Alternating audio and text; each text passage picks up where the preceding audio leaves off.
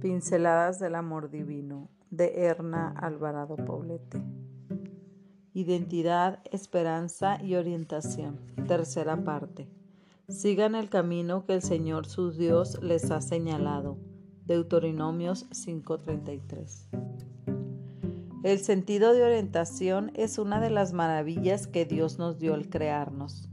Es incluso una habilidad que poseen las plantas, las cuales se orientan en dirección al sol para recibir sus rayos y así crecer y desarrollarse. Del mismo modo, los animales son capaces de retornar a sus lugares habituales, aun estando muy lejos de ellos, gracias a su sentido de la orientación. Qué maravillosa es la creación de Dios. Los seres humanos poseemos una orientación espacial increíblemente perfecta, a menos que alguno de nuestros sentidos se deteriore. Pero hoy quiero hablar contigo acerca del sentido de orientación moral, ética y espiritual. Es este tipo de orientación la que da vida a lo que hacemos y somos. Tiene que ver con valores, hábitos y creencias que orientan nuestra quehacer cotidiano. Son muchos los hombres y las mujeres que van por la vida sin encontrar sentido a su existencia. El hastío, la apatía y la pereza son las constantes que determinan su día a día. Algunos aseguran que la humanidad está perdida en su propia deshumanización. Qué triste condición.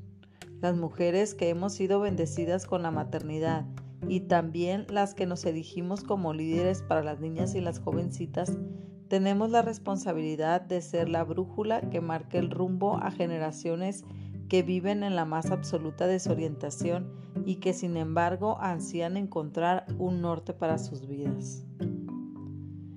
Demos gracias a Jesús, pues dejó huellas en sus pies sangrantes rumbo al Calvario, para que las sigamos. En su palabra leemos, Andad en todo el camino de Jehová, vuestro Dios os ha amado para que viváis o os vaya bien y prolonguéis vuestros días en la tierra que habéis de poseer. Deuteronomio 5:33 La tarea cotidiana de la mujer de Dios es encontrar en Cristo orientación para hallar la senda en medio del camino abrupto, tenebroso e incierto.